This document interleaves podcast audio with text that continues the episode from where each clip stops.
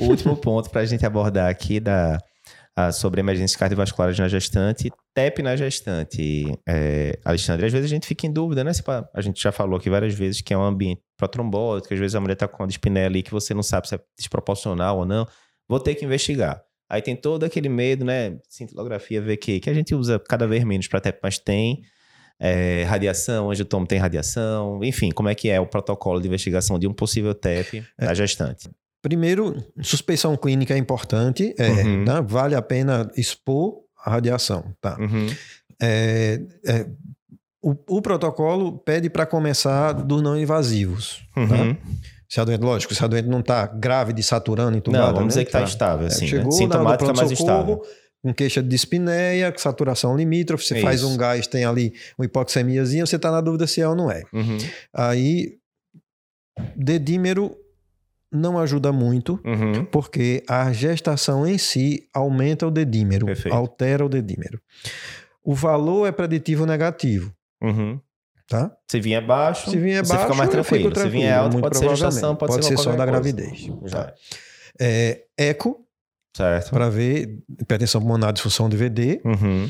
É, e a outro seria ultrassom Doppler de membros inferiores, porque uhum. 90% vem de trombose da, das pernas, né? E se tem trombo na perna, já vai ter que anticoagular mesmo, vamos para frente. Né? Não vai mudar a conduta, é, né? É. é.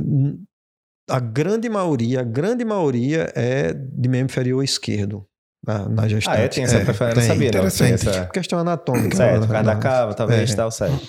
É, se você não consegue definir, ou se você está naquele sistema que você não consegue um ultrassom duplo, mas consegue uma tomografia, né, que também é a mesma coisa do eco. Certo. Faz a tomografia, é, com protocolo para TEP, uhum. pode fazer lá com o contraste, certo. não vai ter problema. A gente já viu que a radiação não vai ser o limitante, uhum. a gente tem é, é, é uma quantidade de radiação aceitável para esse exame. abdômen, aquela coisa toda que a gente é. já falou.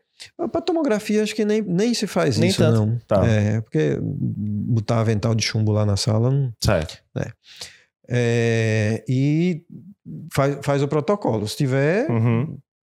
Anticoagulação, como a gente já falou agora, tá. toda anticoagulação, tá? Perfeito. O importante é fazer o diagnóstico diferencial da dispneia, porque uhum. no fim da gestação pode ser um periparto, uhum. que está ali iniciando, você não sabe.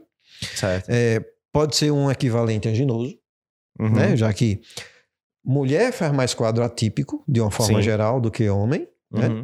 E é, infarto sem supra é a maioria da, da, das síndromes coronarianas durante a gravidez. É. Então, tem que fazer esse diagnóstico diferencial principal aí, tá? Perfeito. Se vier com dor torácica, aí é como a gente já falou. Ver a horta é fundamental para uhum. afastar. No mesmo exame, eu acho que talvez você consiga até uhum. fazer, né? Uhum. Fazer a angiotomo, já resolve, já mata. E síndrome coronariana aguda, troponina, eletro, para descartar. Perfeito.